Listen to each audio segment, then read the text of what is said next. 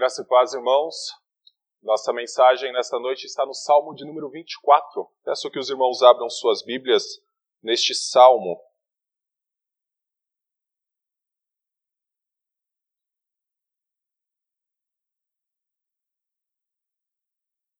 Salmo 24, salmo composto por Davi,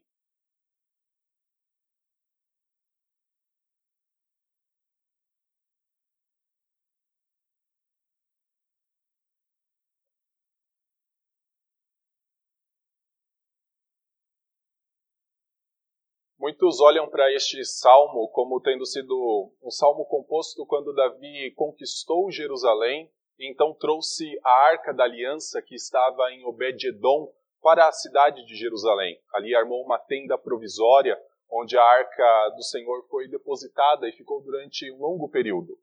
Até o momento em que Salomão construiu o templo e trouxe a arca desta tenda improvisada para a entrada no templo. Nós lemos este momento no, livro, no primeiro livro dos Reis, capítulo 11, na nossa liturgia. É dito que Salomão trouxe a, a arca da aliança para dentro, os sacerdotes levaram a arca para dentro do templo, mas quando ela foi depositada lá, a glória do Senhor encheu o templo. E os sacerdotes não puderam ficar no templo. E é por isso que eu trago este contexto, pelo que está na pergunta do versículo 3, que traz a ideia de quem pode permanecer na presença do Senhor. Os sacerdotes não puderam permanecer quando a glória do Senhor encheu o templo. Quando o tabernáculo foi construído, nem mesmo Moisés pôde permanecer dentro do tabernáculo quando a glória do Senhor encheu aquele lugar. Por isso a pergunta do versículo 3 ela é tão importante. Quem pode subir ao monte do Senhor? Quem pode permanecer no seu santo lugar? Eu trago algumas perguntas para nós também. O que garante que a nossa adoração diante do Senhor é aceita? O que garante que as nossas orações, as nossas ações de graça são recebidas pelo Senhor com alegria? Quem pode permanecer diante do Senhor? Vamos ler este salmo? Ele diz assim: Ao Senhor pertence a terra e tudo o que nela se contém, o mundo e os que nele habitam. Fundou a ele sobre os mares e sobre as correntes a estabeleceu. Quem subirá ao monte do Senhor? Quem há de permanecer no seu santo lugar? O que é limpo de mãos e puro de coração, que não entrega a sua alma à falsidade, nem jura dolosamente. Este obterá do Senhor a bênção e a justiça do Deus da sua salvação. Tal é a geração dos que o buscam, dos que buscam a face do Deus de Jacó. Levantai, ó portas, as vossas cabeças, levantai-vos, ó portais eternos, para que entre o Rei da Glória. Quem é o Rei da Glória? O Senhor forte e poderoso, o Senhor poderoso nas batalhas. Levantai, ó portas, as vossas cabeças, levantai-vos, ó portais eternos, para que entre o Rei da Glória. Quem é esse Rei da Glória? O Senhor dos Exércitos. Ele é o Rei da Glória. Vamos orar? Senhor, nós estamos diante da Sua palavra, e como a palavra de um rei, ela é a regra de fé e prática para nossas vidas. Ilumina os nossos corações para que compreendamos a Sua vontade e assim vivamos de acordo com o decreto do nosso Rei. No nome dele, Jesus Cristo, é que nós oramos. Amém. Meus irmãos, há três semanas, mais ou menos, eu preguei aqui sobre os Salmos 1 e 2, os dois juntos, e naquele momento eu falei que os Salmos eram como uma grande introdução para todo o saltério, e que eles funcionavam como uma espécie de portão para nós adorarmos ao Senhor, para nós lamentarmos como salmistas, ou para nós rendermos graças como eles faziam, nós precisamos passar pelo portão, ou pelo significado do portão, que é o Salmo 1 e o Salmo 2. Naquele momento, até uh, mencionei por alto que o Salmo 1 e o Salmo 2 têm como um portão, tem dois pilares. O pilar da esquerda seria o versículo 1 do Salmo 1, que nós conhecemos, que é o bem-aventurado, quem não anda no conselho dos ímpios, não se detém no caminho dos pecadores, nem se assenta na roda dos escarnecedores. Este é o primeiro pilar do portão, a fidelidade de um bem-aventurado. Mas tem o outro pilar do portão, para que nós passemos pelo meio, e é o versículo 12 do Salmo 2, que fala que há os bem-aventurados que se refugiam no Senhor. Ou bem-aventurados os que têm fé na fidelidade do bem-aventurado. um grande portão que nós chamamos de justificação pela fé. A fé depositada na fidelidade, na obra de Cristo, de que ele foi o perfeito homem, aquilo que nós não fizemos, ele fez, aquilo que nós, quem nós não fomos e deveríamos ser, ele foi. A fé nisso garante que nós passemos por este portão. E passando por este portão, nós nos deparamos com o Salmo 3, Salmo 4, 5 até o Salmo 150. Passando por este portão de sabedoria, de viver uma vida identificada com Cristo, nós podemos adorar, nós podemos orar, nós podemos lamentar, nós podemos render graças. Nós podemos terminar como Salmo 150, louvando o nome do Senhor. Este Salmo 24 possui esta pergunta que é como um portão: Quem pode subir ao monte do Senhor? Quem pode passar por este portão que separa o Senhor de todos os homens da terra? Quem pode permanecer diante do Senhor? Quem pode adentrar esse portão? No versículo 1, a gente começa a entender o que o Salmo está falando, no versículo 1 e 2, que é mostrar que há apenas um Deus e somente o Senhor é digno de adoração. Somente o Senhor deve ser adorado. Versículo 1 começa dizendo: Ao Senhor pertence a terra e tudo o que nela se contém, os montes e tudo o que neles contém, o mundo e os que neles habitam. Fundou a ele sobre os mares e sobre a corrente de águas a estabeleceu. A primeira ideia que nós temos é da totalidade do domínio ou da soberania do Senhor.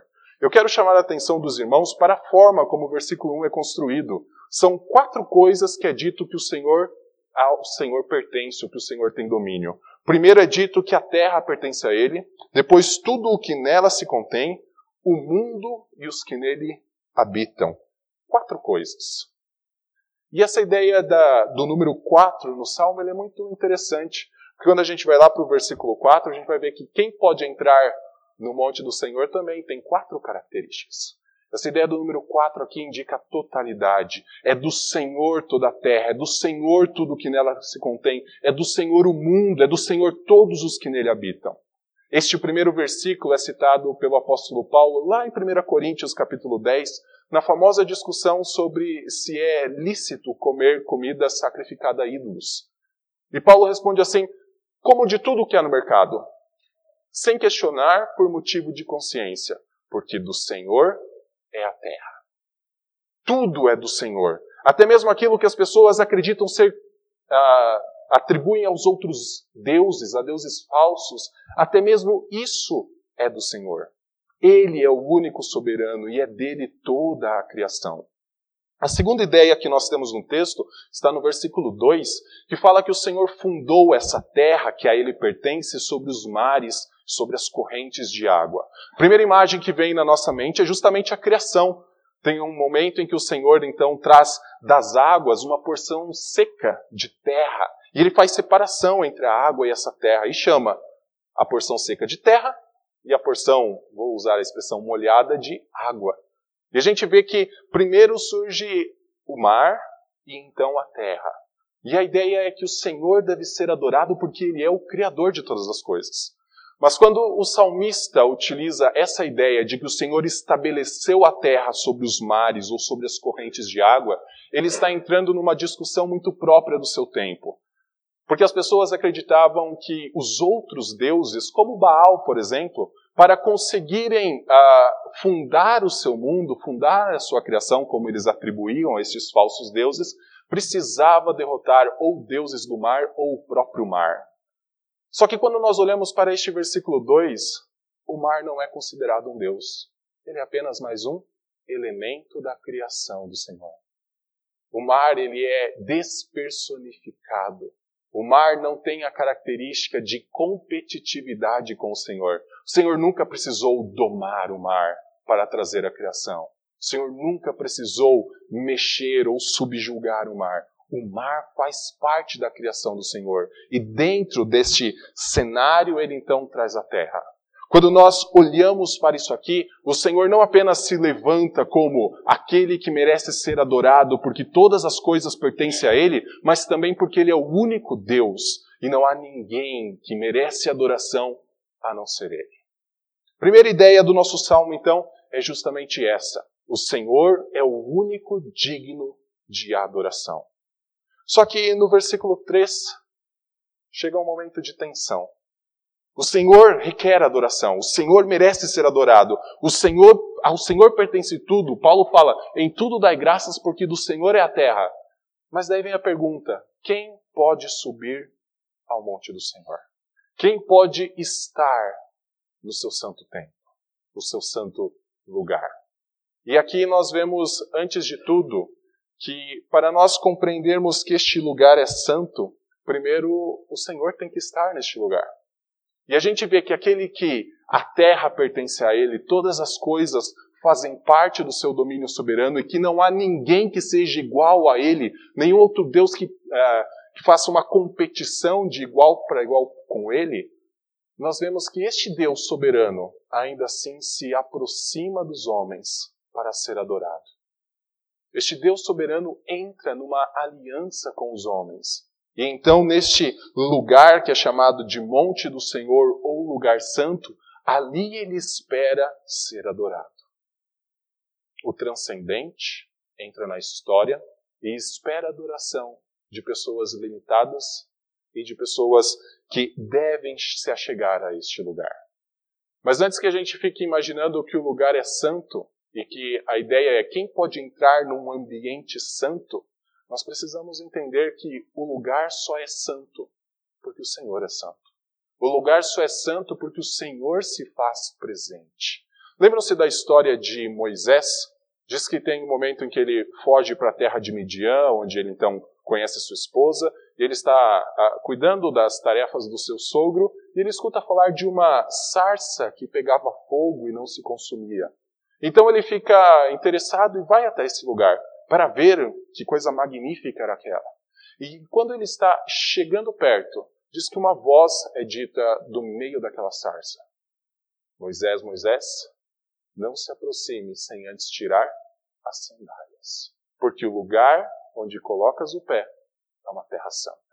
O lugar onde Deus estava na sarça só era santo porque Deus estava lá. O lugar onde Deus chama aqui de o monte do Senhor, ou então o santo lugar, só é santo porque seria o lugar onde o Senhor estava. A primeira imagem que a gente tem é do templo mesmo. Diz que quando a arca foi transportada, quando o templo foi terminado de construir, a glória do Senhor encheu o templo. Um santo lugar. Então a pergunta que está no versículo 3, aliás, as duas perguntas, quem subirá ao monte do Senhor? ou quem há de permanecer no seu santo lugar, pode ser resumida com a seguinte pergunta: quem pode permanecer diante do Senhor? Quem pode estar diante do Senhor?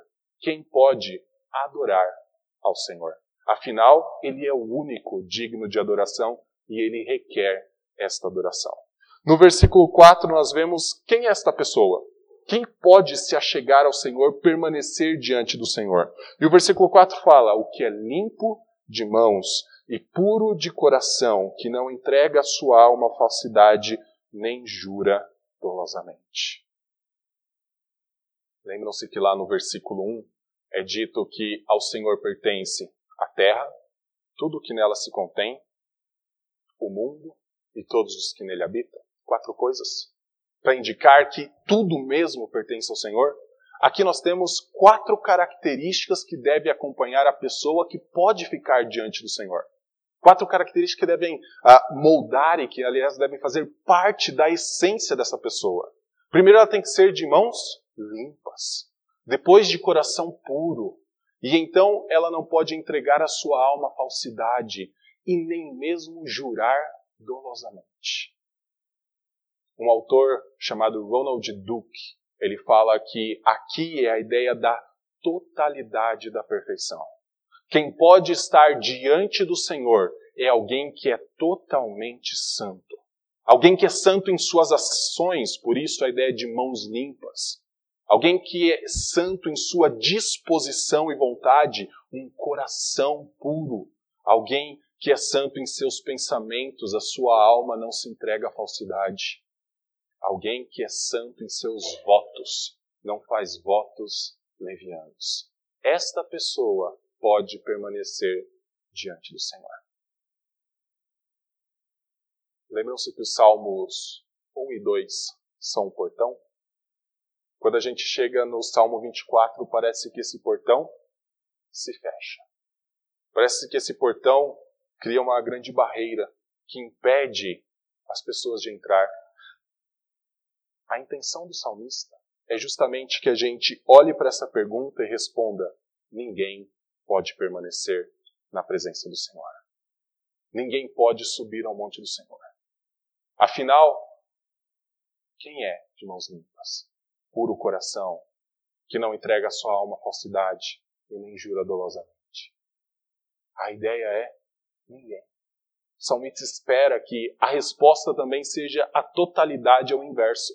Não são todos, mas nenhum. Graças a Deus existe a continuação deste versículo, deste trecho. E ele fala que há uma pessoa que obterá do Senhor, versículo 5, obterá do Senhor a bênção e a justiça do Deus da sua salvação. Tal é a geração dos que buscam, dos que buscam a face do Deus de Jacó. Ainda que exista essa pessoa que tem que ser totalmente pura, totalmente santa, é dito que esta pessoa pode se achegar. Existe ela. O texto aponta que existe uma pessoa assim. Ela pode se achegar até o Senhor. Ela pode permanecer diante do Senhor. E esta é a grande chave. Porque os sacerdotes podiam se chegar até o Senhor. O sumo sacerdote podia chegar pelo menos uma vez no ano. Mas ele não podia permanecer lá. Esta pessoa não só pode se achegar ao Senhor, como pode permanecer diante do Senhor e como pode obter algo do Senhor. Lembram-se nos Salmos 1 e 2? A ideia é que lá tem um bem-aventurado e que este bem-aventurado no Salmo 2 pode pedir algo do Senhor. O Senhor fala lá no Salmo 2, versículo 8: Pede-me, e eu te darei as nações por herança e as extremidades da terra por tua possessão. Essa pessoa que é limpa de mãos, puro de coração, que não entrega sua alma à falsidade e que não jura dolosamente, não só pode acessar a presença do Senhor, como pode requerer algo do Senhor. E o que eu acredito seja o pedido dessa pessoa no Salmo 24 é que todos os que estão com ele possam acessar este santo lugar. O versículo 6 fala: Tal é a geração dos que o buscam, dos que buscam a face do Deus de Jacó. A imagem continua sendo a mesma. A arca do Senhor se achegando até o templo. E então, quando a arca está prestes a entrar no templo, alguém pergunta, talvez um sacerdote da porta do templo, quem pode subir ao monte do Senhor? Quem pode entrar lá no santo lugar. E este, essa pessoa de coração puro, mãos limpas, ela provavelmente se levanta como um representante e mostra que as pessoas que estão com ela entendem os requisitos para se entrar no santo lugar. Entendem os requisitos necessários para estar na presença do Senhor. São pessoas que entendem que a perfeição é necessária que a pureza, que a santidade, que alguém que não se desvia do caminho é necessário. E este representante se levanta dizendo: as pessoas que estão aqui buscam ao Senhor por entender os requisitos da aliança. Afinal, o Deus que, a, que tudo pertence, o Deus que domina sobre todas as coisas, entrou numa aliança. Só que ao entrar numa aliança, ele, requer, ele requis fidelidade. Alguém que fosse puro, alguém que fosse sem erro, alguém que fosse sem pecado. Quem pode entrar no monte do Senhor? Alguém. Quem pode permanecer no seu santo lugar? Alguém. Versículo 7 ao versículo 10. Nós vemos então uma entrada triunfal neste santo lugar.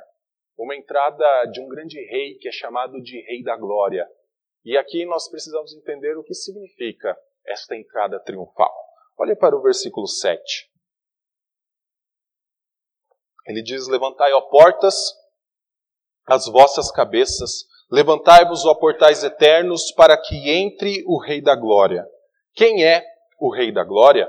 O Senhor forte e poderoso, o Senhor poderoso nas batalhas. Levantai, ó portas, as vossas cabeças, levantai-vos, ó portais eternos, para que entre o Rei da Glória. Quem é esse Rei da Glória? O Senhor dos Exércitos, ele é o Rei da Glória. Veja que a imagem é de um rei entrando, ou o pedido para que se abram portões para que este rei entre. E a imagem é a mesma ainda, da arca do Senhor entrando no templo. Era muito comum naquela época, antes de Salomão, quando Salomão começa a reinar e o templo é construído, essa é uma prática que cessa. Mas nós lemos lá no livro dos Juízes, até mesmo quando se conta a história dos reis de Israel, que havia uma batalha, o que eles faziam? Levavam a arca para o meio da batalha. É numa dessas ocasiões que a arca é perdida. Ah, no meio da batalha, os filisteus tomam a arca, levam para o templo de Dagon, e lá a, a arca fica durante muito tempo, até que os filisteus veem as pragas, as maldições se espalhando entre eles e devolvem a arca para os israelitas. Mas era muito comum pegar a arca do Senhor e colocar no meio da batalha, ou levar para próximo da batalha. Porque a ideia é: onde a arca do Senhor está, o Senhor lá está. Então, se a arca do Senhor vai para a batalha, significa que o Senhor está conosco na batalha. E isso foi feito por muitas vezes, até o momento em que a arca se perdeu. Davi então recupera a arca e depois ele conquista Jerusalém. E ele conduz a arca para Jerusalém. Só que por um primeiro momento ele coloca numa tenda. Quando a gente vê a arca entrando em Jerusalém, a gente pode lembrar tanto deste Salmo 24, quanto também do Salmo 23. É possível que o Salmo 23 tenha sido escrito neste mesmo momento. Quando Davi entra e conquista Jerusalém, nós sabemos que Jerusalém foi conquistada dos Jebuseus, foi a última cidade quando Davi unifica o reino.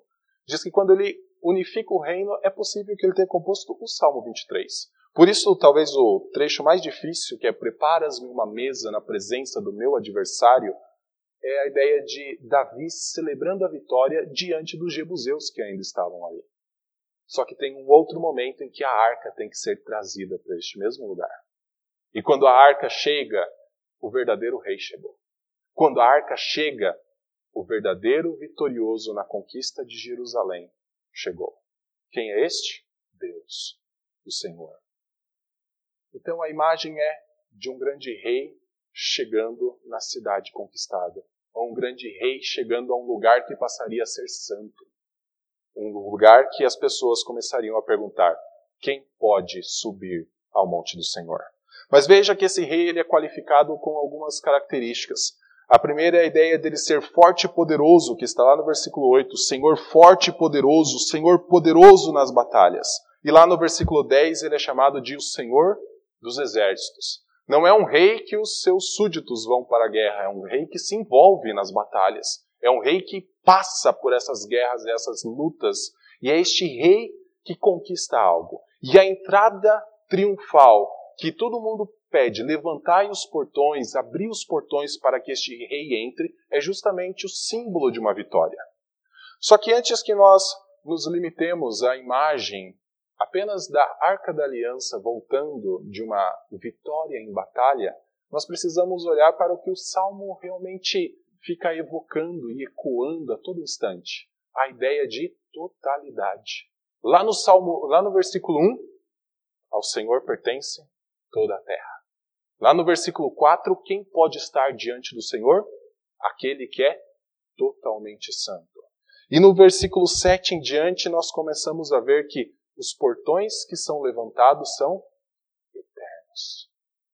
Não são portões temporários. Não são portais que são transitórios, mas portais que mostram um rei entrando para a eternidade.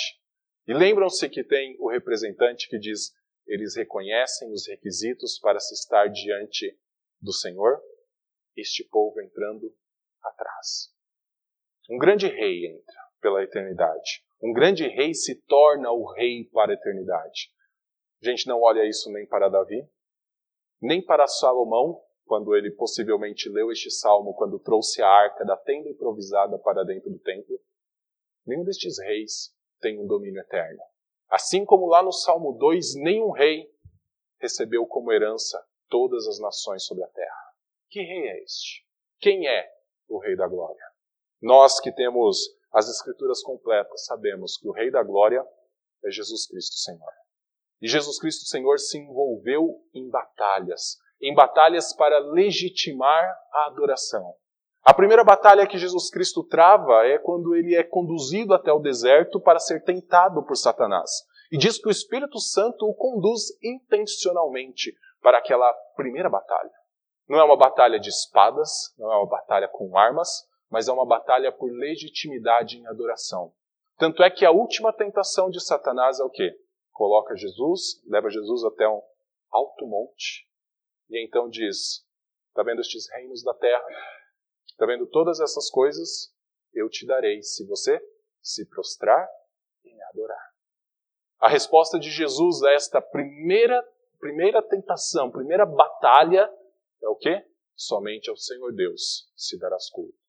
Ele é o único digno de adoração.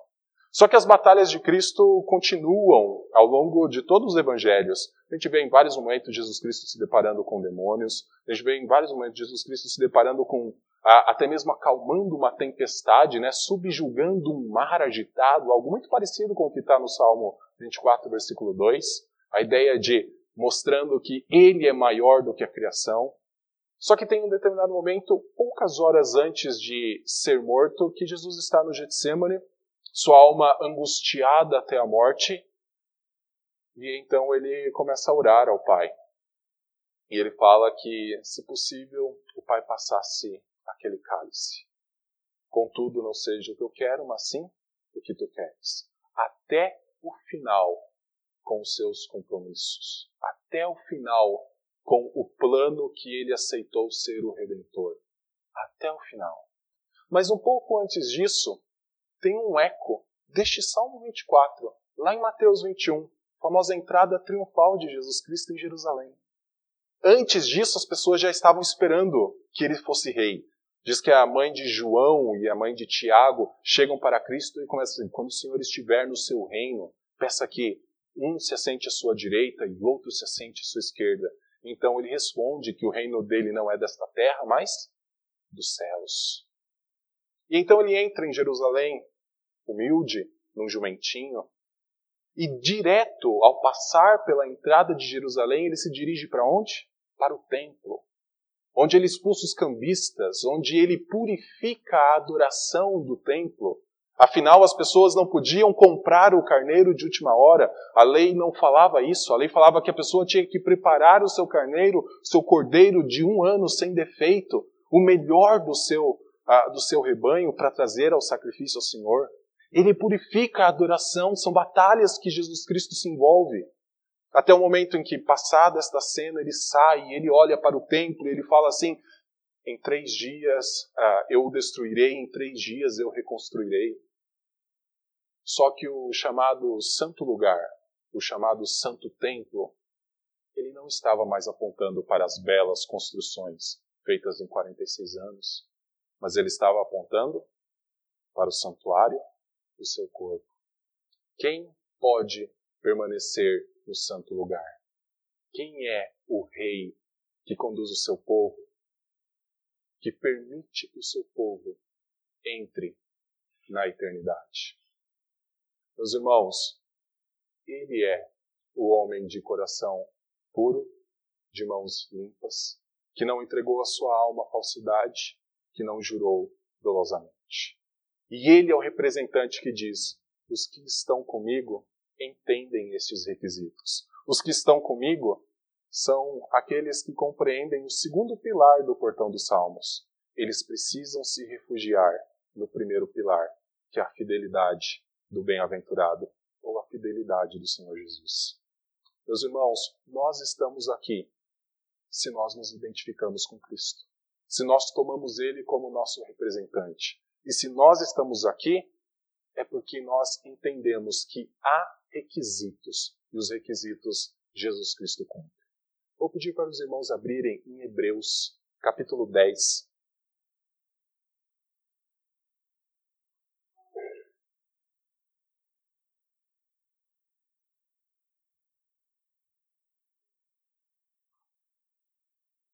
a partir do versículo 19, Hebreus 10, versículo 19, nós vamos ver o que Jesus Cristo proporciona, o privilégio que Jesus Cristo proporciona por meio da sua obra e do seu sangue para nós. Há um privilégio aqui, e o privilégio é justamente da identificação com Ele. E por nos identificarmos com Ele, nós podemos adorar a Deus. Por nos identificarmos com Ele, nós podemos orar, nós podemos render graças e sabermos que esta adoração será aceita. Versículo 19 fala: Tendo, pois, irmãos, intrepidez para entrar no Santo dos Santos, pelo sangue de Jesus, pelo novo e vivo caminho que ele nos consagrou pelo véu, isto é, pela sua carne, e tendo grande sacerdote sobre a casa de Deus. Cadê a pergunta? Quem pode entrar no santo lugar? Quem pode permanecer no santo monte do Senhor? Nós temos intrepidez para entrar, para permanecer, e para ali adorar e estar diante de Deus constantemente. No versículo 22 ele diz o porquê. Aproximemo-nos com sincero coração, em plena certeza de fé, tendo o coração purificado de má consciência e lavado o corpo com água pura. Quem pode permanecer diante do Senhor? O que é limpo de mãos, puro de coração, que não entrega sua alma à falsidade e que não jura dolosamente. O que aconteceu com nós? Nós tivemos a nossa, o nosso coração purificado de má consciência e o nosso corpo lavado com água pura. Isso porque nós somos santos sem erro algum? Não. Mas isso porque nós nos identificamos com o grande sumo sacerdote que proporcionou isso. Já que nós nos identificamos, não percamos o privilégio de adorar. Versículo 23 fala: Guardemos firme a confissão da esperança sem vacilar, pois quem fez a promessa é fiel. Consideremos-nos também uns aos outros, para nos estimularmos ao amor e às boas obras. Não deixemos de congregar-nos, como é costume de alguns, antes façamos admoestações, e tanto mais quando vedes que o dia se aproxima. O portão que era fechado, o portão que tinha uma placa escrita: quem pode passar por aqui? Agora ele é aberto. No Antigo Testamento ele era restrito, agora ele é aberto. Nós deixaremos de usufruir do privilégio de passar por este portão? Não estou falando do portão da frente da igreja, mas eu estou falando do portão que nos separava do Senhor. Hoje nós somos chamados de santuário do Senhor. Paulo fala isso em 1 Coríntios 6. Hoje nós temos o Senhor constantemente no meio de nós, dentro de nós. Nós podemos adorar ao Senhor todos os dias, não é mais só no sábado, não é só mais nas festas. Este é um privilégio, meus irmãos, e é um privilégio que nós devemos exercer constantemente. Nós não podemos abdicar de tal privilégio. Hoje nós lemos Hebreus 4 e diz que um dos privilégios deste acesso ao lugar santo, à presença do Senhor, é nós podermos orar em momentos difíceis, buscando socorro em ocasião oportuna, buscar a misericórdia do Senhor, buscar a graça do Senhor. Não abramos mão, não abramos mão de buscar, de usufruir este privilégio. Concluo resumindo este salmo com três coisas. Primeiro, adore somente ao Senhor.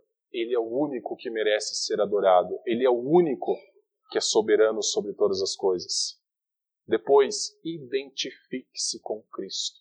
É a identificação com Cristo que permite que, ao terminarmos a nossa oração, ou até mesmo os nossos cânticos, com a seguinte frase, em nome de Jesus, chegue até o Senhor como uma, um aroma suave, um aroma agradável. Meu irmão, identifique-se com Cristo. Nós somos chamados para nos parecer cada vez mais com Cristo. Paulo fala: imitem a mim, não por eu ser Paulo, mas imitem a mim porque eu imito a Cristo. Identifique-se em semelhança. Ele é puro de coração, de mãos limpas. Busque a santidade para que a adoração seja verdadeira. Por fim, não desperdice esse privilégio. Esse privilégio ele não teve um preço baixo.